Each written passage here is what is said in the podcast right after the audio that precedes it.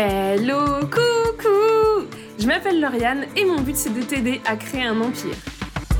Pour ça, je te souhaite la bienvenue sur le podcast qui va te donner des techniques marketing pour vivre de ton business et pour rayonner dans ce monde.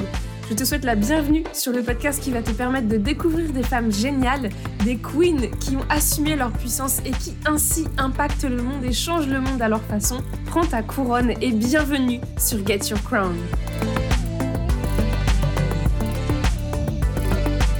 Hello, coucou J'espère que tu vas bien. Bienvenue dans un nouvel épisode de Get Your Crown, un épisode où nous allons parler persévérance et obstination. Qui dit début d'année dit souvent regain de motivation. Pour ma part, euh, j'ai décidé que désormais, plutôt que de me mettre la pression pour faire mon bilan le plus vite possible à la fin de l'année, je me laisse tout le mois de janvier pour définir mon plan d'action pour l'année. Et la première question que je me pose, bon, c'est en vrai un trio de questions qui est hyper classique, c'est qu'est-ce qui a fonctionné pour moi, qu'est-ce qui n'a pas fonctionné et qu'est-ce que je peux améliorer. Et quand vient la dernière question, à savoir qu'est-ce que je peux améliorer, souvent je me retrouve face à un espèce de dilemme, qu'est-ce que je vais abandonner et dans quoi je persévère? Et en fait, l'épisode du jour, eh ben, il est né de ces interrogations-là. Je me suis demandé qu'est-ce qui faisait que j'ai décidé de persévérer dans certains cas, alors que d'autres fois, je finissais par abandonner totalement. Tout d'abord, on va faire un petit point définition. Je dis souvent à mes élèves que c'est pour être sûr qu'on part sur les mêmes bases. J'espère que ça te va. L'obstination, c'est quand tu continues de faire la même chose tout en espérant un résultat qui va être différent, alors que la persévérance, c'est le fait d'avancer, de continuer à avancer, mais en évoluant et en s'adaptant à ce qu'on rencontre. Je trouve que le mois de décembre, franchement, c'est rarement le bon moment pour moi pour faire mon bilan.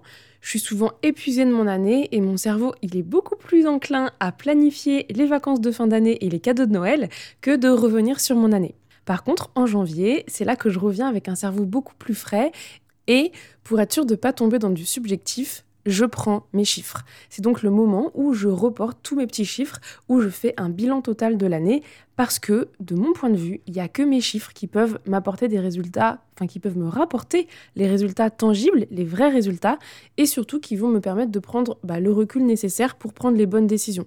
Parce que souvent, je suis victime de ce qui s'appelle les coûts irrécupérables.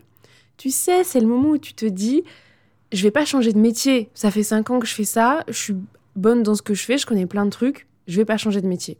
Ou alors, c'est le moment où tu te dis, je vais pas quitter ma partenaire parce que ça fait 10 ans qu'on est ensemble. Je vais pas arrêter mon podcast alors que j'ai déjà fait 200 épisodes. Bon, là je pense que tu vois bien ce que c'est, les coûts irrécupérables. Et du coup, pour éviter ça, j'ai vraiment besoin de mes chiffres parce que si je vois un déclin total dans des choses qui m'apportent ni joie ni chiffre d'affaires, eh ben j'arrête et j'abandonne. Je l'ai déjà fait une fois dans mon CDI de continuer, de m'obstiner d'ailleurs, de rien changer en espérant avoir des résultats différents. Ça m'a mené au burn-out. Merci, au revoir, j'ai déjà donné, je ne veux plus retomber dans ce piège. Et attention, euh, parce que ce qui est un peu tricky avec moi, c'est que ça fonctionne aussi beaucoup à l'affect. Je suis pas sûre que ça ait toujours le nom de coût irrécupérable, il faudrait que je vérifie. Mais en gros, c'est quand tu veux pas te séparer d'une cliente parce que ça fait un moment que tu travailles avec elle et parce qu'elle est sympa. Ou alors que parce qu'elle est sympa et parce que ça fait un moment que tu travailles avec elle, t'as pas envie de monter tes prix ou tu ne montes pas tes prix alors que t'es pas rentable. C'est pas facile en fait de dire non, de renoncer, d'abandonner, de changer d'avis. Et pourtant, eh ben, parfois c'est pire de s'obstiner parce que tu finis par faire quelque chose qui te convient pas du tout et souvent même qui te pèse. Et je trouve ça terrible pour la santé mentale. Du coup, j'ai deux axes pour t'aider, pour savoir si tu dois persévérer, même si parfois ça va inclure du coup de modifier la façon dont tu le fais. Première raison de persévérer, c'est quand c'est en accord avec tes objectifs. Par exemple, si tu as une stratégie de contenu sur Instagram, tu sais que la stratégie de contenu, c'est long terme pour faire connaître ton business. Et donc, peut-être que tu n'as pas encore signé de clients, mais que les indicateurs sont en bonne voie. Tu as de plus en plus de visibilité, tu as des retours, ils sont encourageants. Là, pour moi, on continue tel quel. Si les retours sont pas tout à fait ce que tu recherches, mais que tu en as quand même, par exemple si tu as des retours de gens qui sont pas totalement dans ton persona mais que tu as quand même des retours, et eh ben là c'est le, ça vaut le coup de persévérer. Donc de faire évoluer ta stratégie euh, sur Instagram pour te rapprocher de ce que tu vises davantage comme persona par exemple. Mais si t'as pas de retour du tout et que tes chiffres sont plutôt bas, et ben là il est vraiment temps de te poser la question de est-ce que j'ai vraiment envie de continuer? Est-ce que j'y prends du plaisir? Est-ce que mon audience elle est vraiment sur cette plateforme?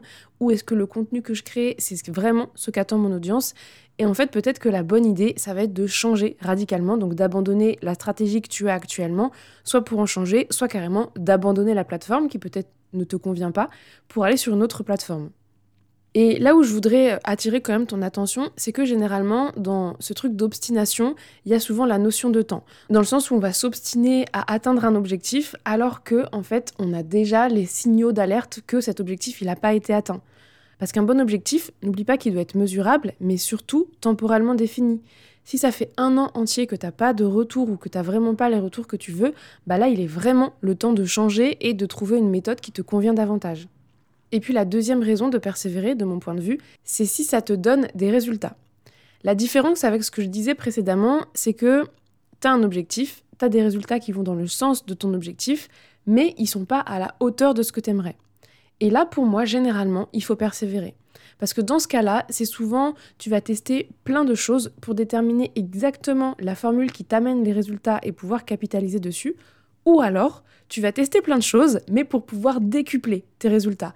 Et en gros, pour pouvoir faire x10, x100, x1000 sur les résultats que tu as.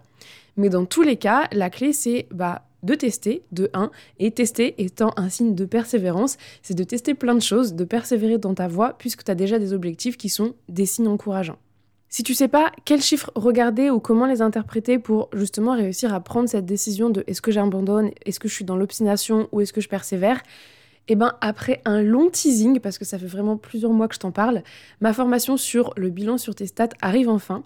C'est une formation qui va avoir aussi une partie template pour justement t'aider au mieux à faire ton bilan, pour te donner pour te simplifier aussi le truc. J'ai bien entendu toutes mes clientes qui me disaient qu'elles avaient une grosse aversion pour les chiffres. Donc mon but c'est de te donner vraiment le template pour que ça, tu te prennes pas la tête à le faire et que ça soit hyper facile à faire. Et du coup, je vais t'expliquer comment faire le bilan de ta communication, quels vont être les chiffres hyper intéressants à regarder, comment les interpréter pour prendre les décisions stratégiques qu'il va y avoir derrière. Et le but, c'est vraiment que bah, tu reprennes le pouvoir sur ta communication. J'ai appelé cette formation l'observatoire parce que je trouve que tu vas venir observer ta communication pour ensuite prendre les bonnes décisions. Et le lien de la liste d'attente, il est directement dans la description. Voilà, c'était un petit épisode. J'espère que ça t'a fait du bien. J'espère que tu as compris davantage la méthode que j'utilise pour savoir quand est-ce que je m'obstine, quand est-ce que j'abandonne ou quand est-ce que je persévère. Si jamais tu veux en discuter avec moi, on se retrouve sur Instagram. Et en attendant, je te souhaite une merveilleuse journée ou une très belle soirée selon quand tu écoutes cet épisode. Bisous, à la semaine prochaine